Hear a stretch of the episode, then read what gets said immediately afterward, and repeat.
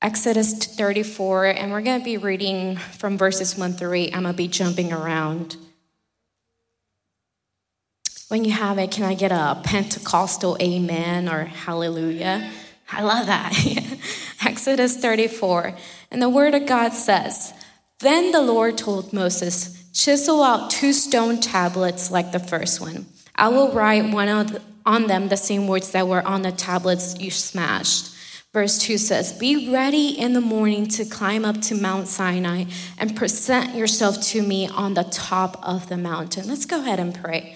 Thank you, Heavenly Father, for giving us the honor and the privilege to be at your house this morning. We set ourselves aside, Father God. We just ask that it's your presence that abides in us, Father God. I set myself aside and I ask that it's your presence who speaks, Father God. That every single time I open up my mouth, it's your Holy Spirit touching every person's heart in this room, Father God. And so we just thank you and we glorify your name for giving us an opportunity to come to your house and worship and serve you, Father. In the name of Jesus, we pray, amen and amen. You can take a seat, church.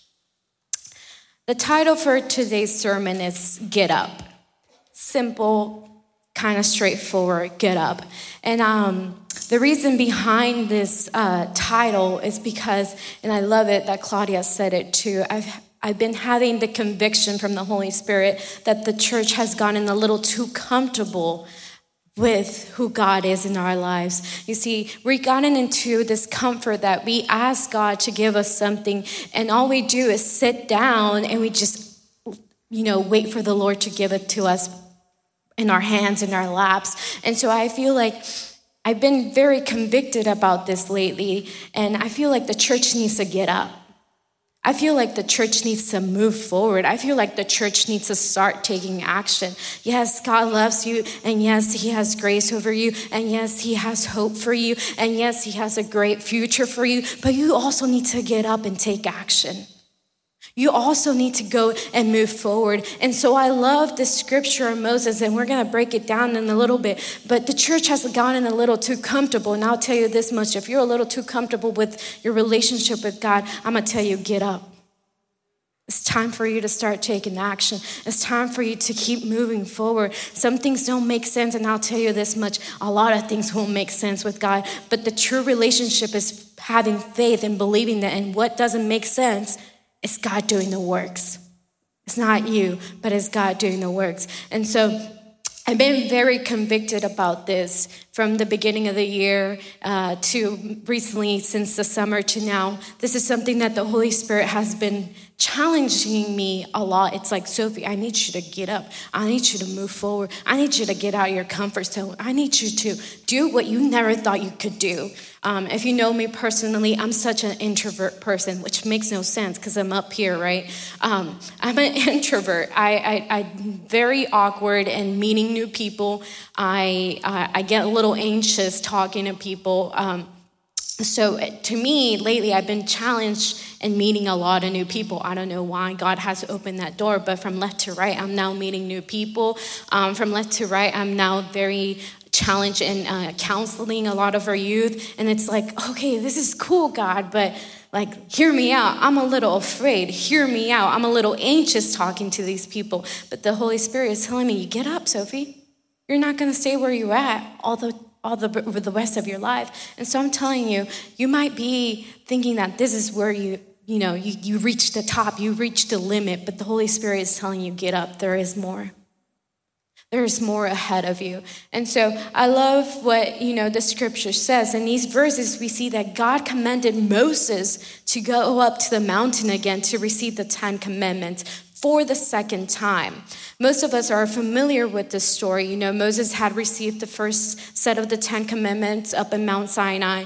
Um, he was in the presence of the, uh, of the Lord, and when he went down, he saw that the Israelites were worshiping a golden calf. And obviously, we all know, and crazy enough, Claudia was reading that scripture right now, that one of the commandments is that you shall not worship any other idols.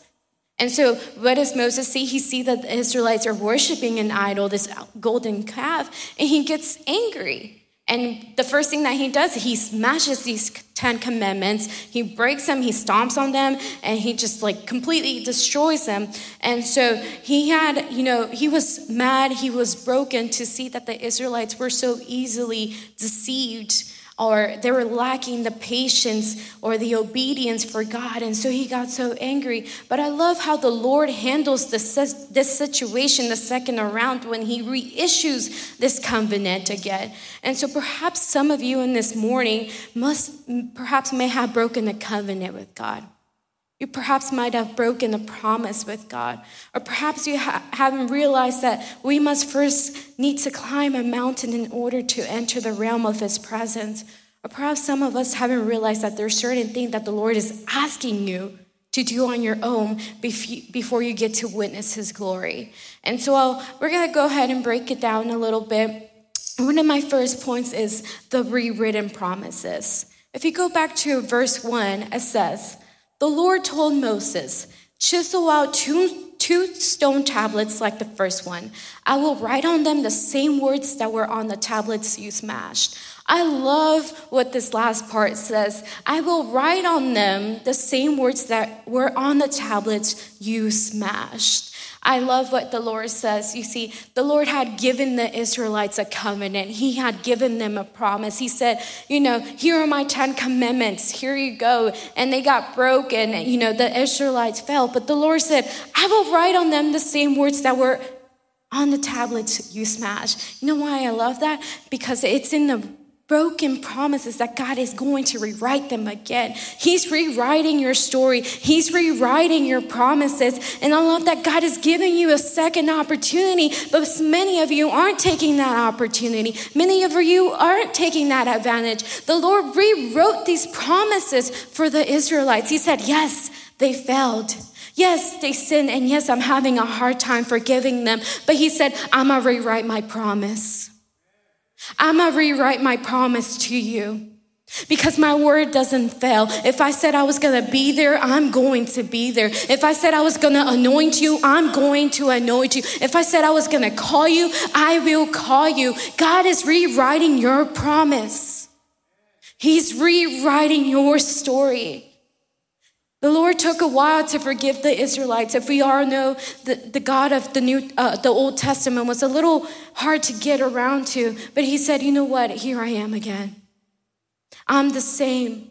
I'm not going to change. I will remain the same, no matter how many times you fell." And I love that he told Moses, I will write on them the same words that were on the tablets you smashed. You might perhaps have broken the promise that you gave God earlier the year perhaps two years ago, perhaps two weeks ago. Don't know. But you might perhaps be not being fulfilling in that promise that you asked God or you promised God, or vice versa, the promises that God has given you. But the Holy Spirit has reminded you that He's re- rewriting your promise. That no matter how many times you break that promise, that no matter how many times you fail, He's rewriting your promise. It's the rewritten promises. And so I love that Moses was able to witness this, that he was able to witness that he is the God of mercy. He is the God of love. Because no matter how many times I might fail, I know at the end of the day, God has not given up on me. He's not giving up on you. And you know, I love, I love, let's take a step back. You know, I love as human beings, we love feeling guilty because you know we feel like we can just easily get away from our situations. It's like oh god doesn't love me. Oh, yeah i fell god. He's not gonna forgive me. He, like i can't do this because i don't feel forgiven yet. I'm gonna remind you this morning that god has forgiven you and that's not a valid excuse to not do what god has called you to do. I'm gonna remind you this morning yes you might have sinned but god has forgiven your sin and he's saying get up and move don't be stuck where you're at. There is no excuse in following who God is in your life. If He did it with the Israelites, He can do it with you. If He rewrote the promises, He can do it with you. Don't let, be, don't let guilt be an excuse of you coming to God. Don't let the guilt get the best of you. God has something greater for you, church. But the church needs to get up. He needs to move towards the presence of God. And that's what all we've been talking about this whole year the presence of God.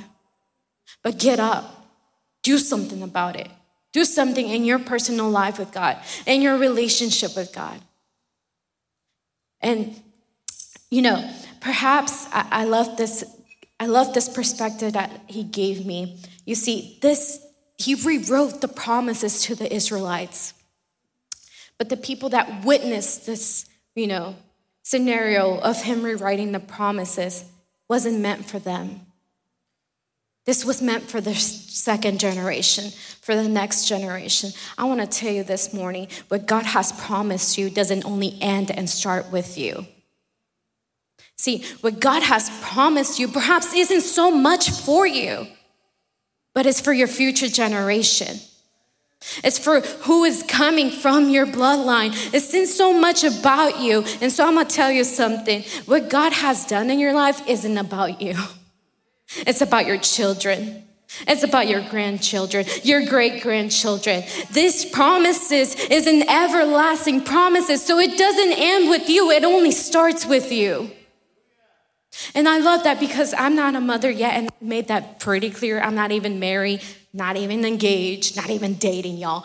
But I'm declaring that through my generation, people get to know who God is. I'm declaring that they get to be able to know that no matter in the time that they're living or in the circumstance that there is, there is a living God who can free them from all problems, who can free them of all sins, of all baggages. That is the God that I want my future generations to preach about, to talk about, to worship about. So my promise is that God has given me isn't so much for me, but it's for my future generations. The promises that God rewrote for the Israelites it wasn't so much for them, but it was for their grandkids, for their children.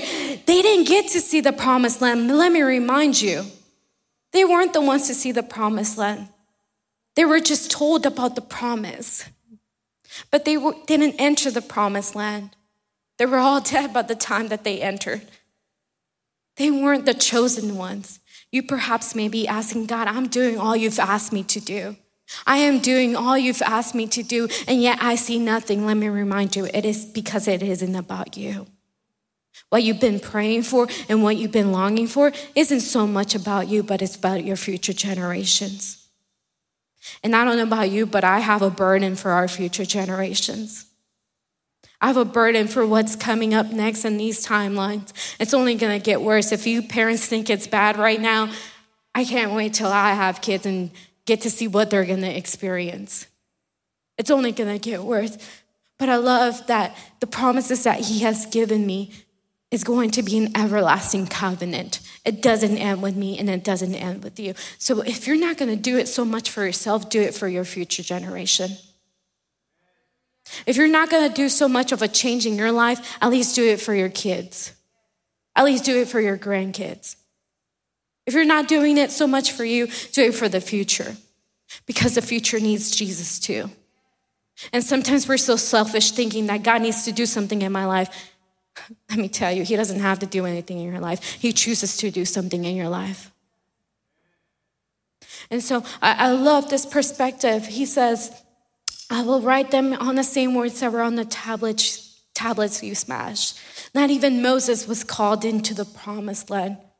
He witnessed God's glory and God's presence face to face, but not even, even him was chosen to go into this promised land. But Moses acted in obedience. He says, This goes beyond me. This is, isn't about me. This is about the rewritten promises that God has for the future generation. And so I just want to leave that to you because I feel like most of the times you get so caught up in the emotions that he needs to do something to me. I am praying, I'm constantly acting in obedience. And great, praise God for that. But sometimes he's not going to answer you, but he's going to answer through your children. He's going to answer to your grandkids. And I love um, having a certain conversation with my grandparents well mainly with my grandma because um, i don't have grandfathers anymore but um, with my grandmother and, and she would share that you know they grew up in a very brutal uh, home. Uh, she's from Honduras. And so the way they were raised up is in the way that obviously we were raised. Um, um, if you come from a very Hispanic family, you know that grandparents didn't really have it easy, nor our parents had it really easy. Um, and so I love that one day she was telling me that her mother, which is my great grandmother, um, was having a prayer moment with all her children. And keep in mind, my great grandmother had like 12 kids. And so she had a lot of kids. Um, but she was having a prayer moment with her, great, uh, with her children. And she told me that one of her prayers was that through her, people were, to, were able to meet Jesus. And, and I love that so much because um, my grandma stayed in church, but then she had children. Her children stopped going to church, so that's including my mother for a while. Uh, they stopped going to church. And so my grandmother was being honest with me, and she was afraid that that promise or that covenant that my great grandmother was praying over them was already broken. And unfortunately through my mom's you know siblings and stuff we were able to see a lot of chains um, that the enemy is holding back my family from and all of these stuff. And so just to make it short she said but you know what? And she loves calling me sophia but my name is sophie just putting that out there. But she's like you know what sophia Perhaps I wasn't able to see it through my children, but I'm able to see it through my grandkids. Perhaps I wasn't able to see it through my daughters and sons, but I'm able to see it through you.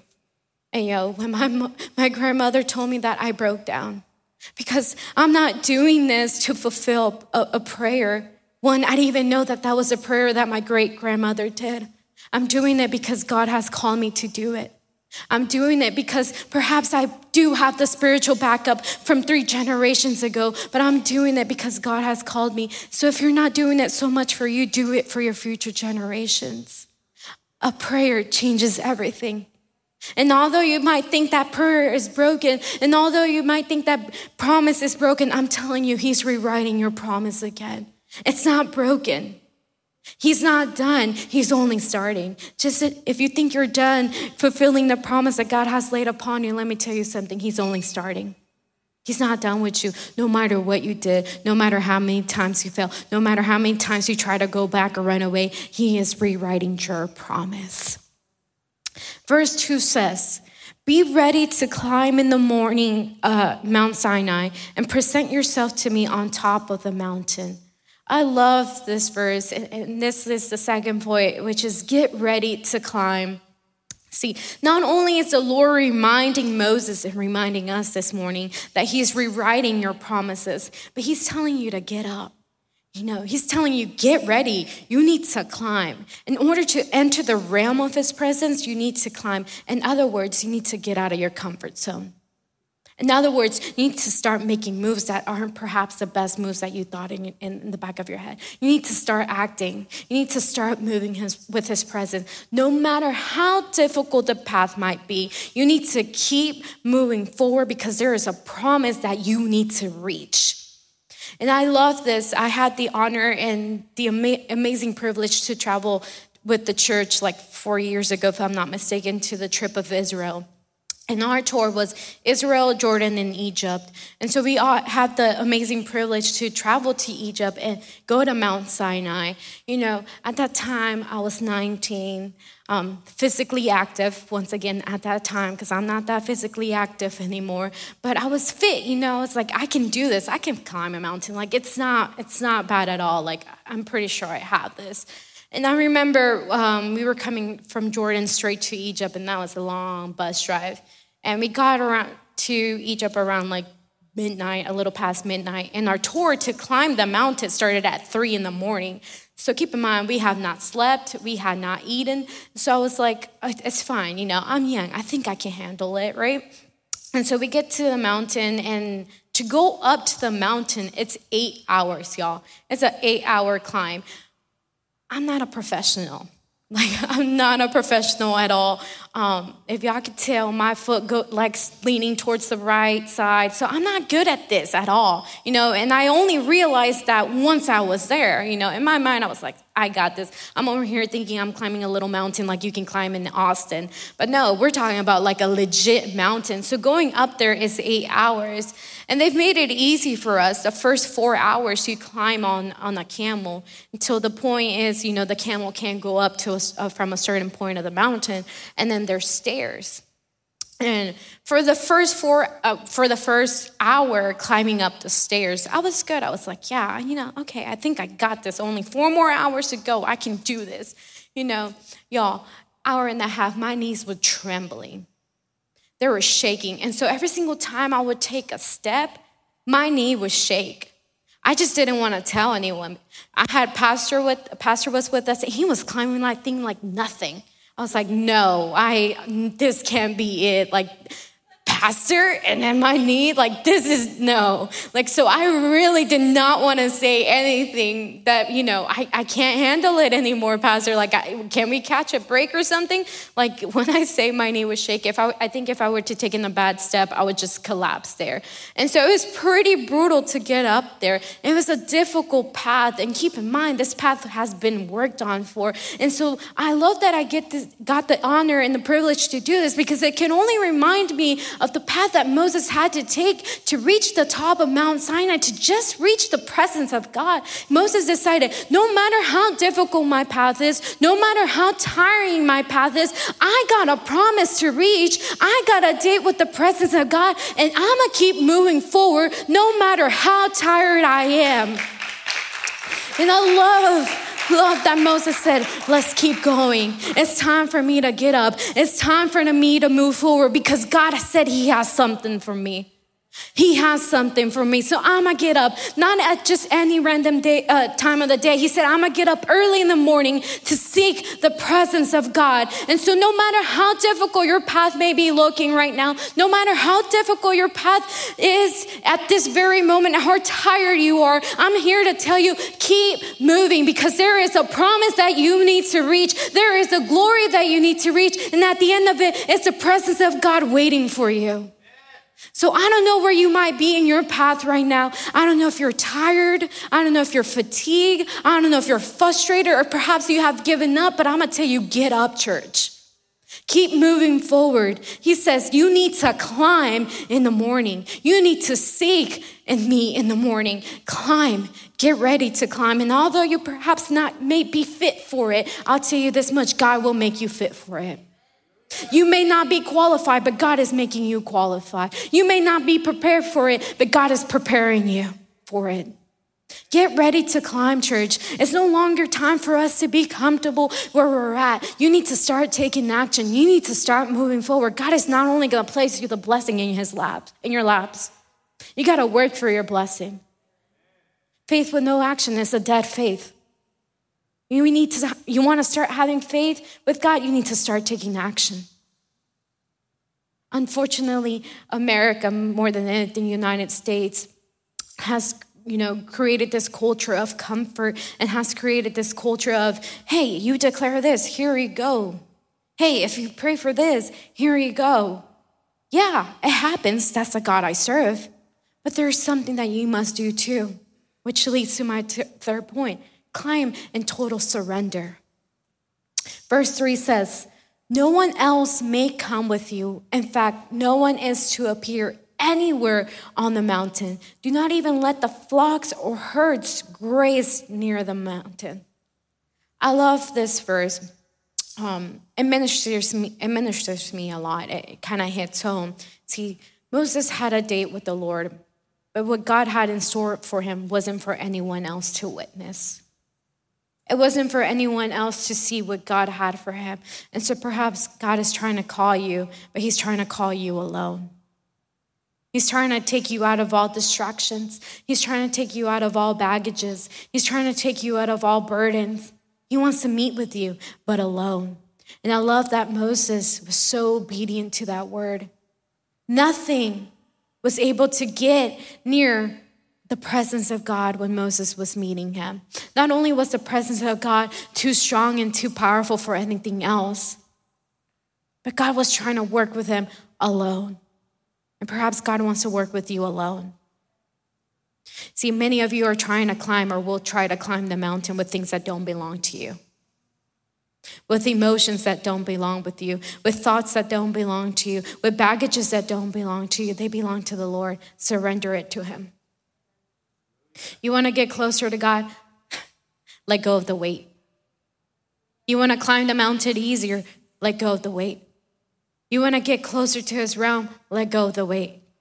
Climb in total surrender. That although your path forward looks so difficult, no matter how much water you need, you're gonna let that go. No much, no matter how much of that you need of that person, you're gonna let it go. No, no matter how much you need of that baggage, you're gonna let it go, right? Because even though your path is difficult, you can't do it with you can't do it with baggages that don't belong to you. You gotta do it alone. And I love that because that is the season that I'm in, or perhaps was, correction, I was in. But I can tell you now that I'm in the season that I'm just extremely grateful for everything that I have and for that I, everything I was able to witness. And although it was one painful season, one dark season of my life, I can tell you I'm able to see God's glory. See, it's not until you climb the mountain that you get to see what's ahead of you. It's not until you keep moving forward that you get to see what's ahead of you. Perhaps right now you're stuck and you're like, God, I'm doing what you've asked me to do, but I don't see anything. I don't see you fulfilling my calling. I don't see you fulfilling my promise. But let me tell you, have you climbed the mountain in complete surrender? Have you come to God in complete surrender? And we've been talking about it, and uh, the worship team has been completely ministering about surrender this morning. Only God knows why. Perhaps you're here right now trying to build a relationship with Christ, but you haven't given him everything. It's like, I want to hold on to this. This belongs to me. I can take control of this. Let me tell you something, you won't be able to control it. If anything, it controls you. And Claudia said, if there's something afraid of you losing right now, that's what you need to surrender. That's your God. And God is a jealous God. And God is saying, surrender. Climb to me and surrender. Get to me, but surrender. Get to me, but clean your heart out. Get to me, but let go of everything. Climb in total surrender. So Moses understood the assignment. He said, okay, I'm a climb up to him. One, because I have a date with the presence. Two, I have a promise to fulfill. He has a promise over my life, but I know I can't do this with things that I carry. He said, I'm gonna let go of my anger towards the Israelites. I'm gonna let go of everything that I that I'm holding on towards these people, and I'm gonna go meet Jesus. And I'm gonna go meet God. You wanna meet the presence of God, let go of everything. You wanna meet him, surrender everything. And so I love I love, love this verse, verse three. And it's so simple. And in fact, perhaps you might not, when you read it, it doesn't make sense. It says, No one else may come up with you. In fact, no one is to appear anywhere on the mountain. Do not even let the flocks or the herds graze near the mountain. God didn't want anything around him and Moses. God doesn't want anything around you and him. He doesn't want distractions between you and him. He wants you alone. So I don't know what's distracting you from reaching God's the, the presence of God. I don't know what's holding you back from reaching the presence of God, but I'm tell, telling you this this morning. God is rewriting your promise. Why can't you let go of the things that are holding you back? If God is already telling you He's doing something great, why are you holding back to the negatives? If God is already telling you, I have something great ahead of you, why are you holding on to a painful past?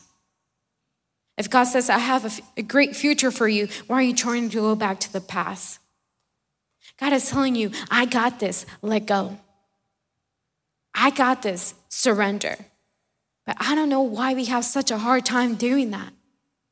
And I'm putting myself out there because I'm one of those people sometimes. I have a hard time letting go. But you know what? I've come to understand in order for me to fulfill God's promises, I really need to let go.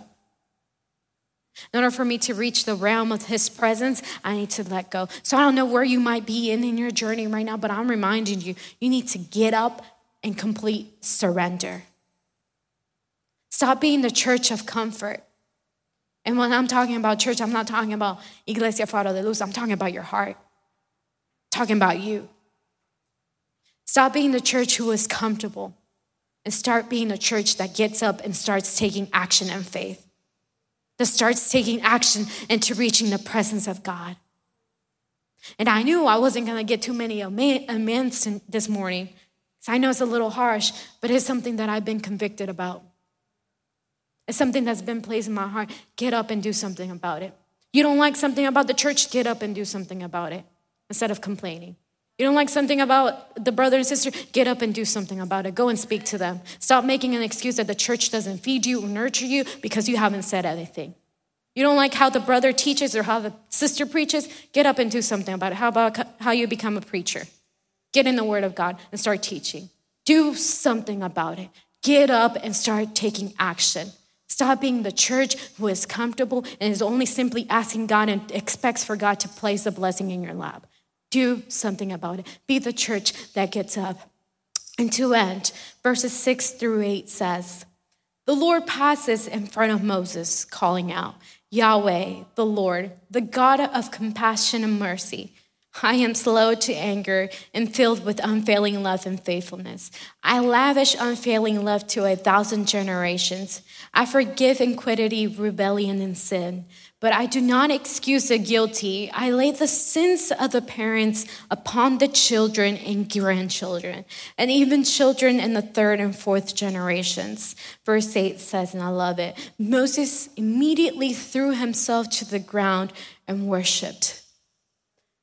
Moses was able to witness his promise be rewritten not only Moses, but the Israelites promised to be rewritten. He understood that this was beyond him. He knew that his calling and the promise that God laid upon him wasn't for his benefit, but it was for the benefit of his generations. And as you read Exodus, you are able to see the next generation that gets to be in that promised land that God promised them. But it was, you know, it was for the, not for him, but for his generations. And so, in other words, you know, Church, it's time to get up. Like I said earlier, if you're not doing it for you, do it for your generations. If you're not doing it for your sake, do it for your kids, for your grandkids. It's time to get up. Don't give up on what God has laid upon you. Keep moving. This goes beyond what you see. As human beings, we operate by what we see in front of us. But when it comes to God, we got to operate in what we don't see and what doesn't make sense.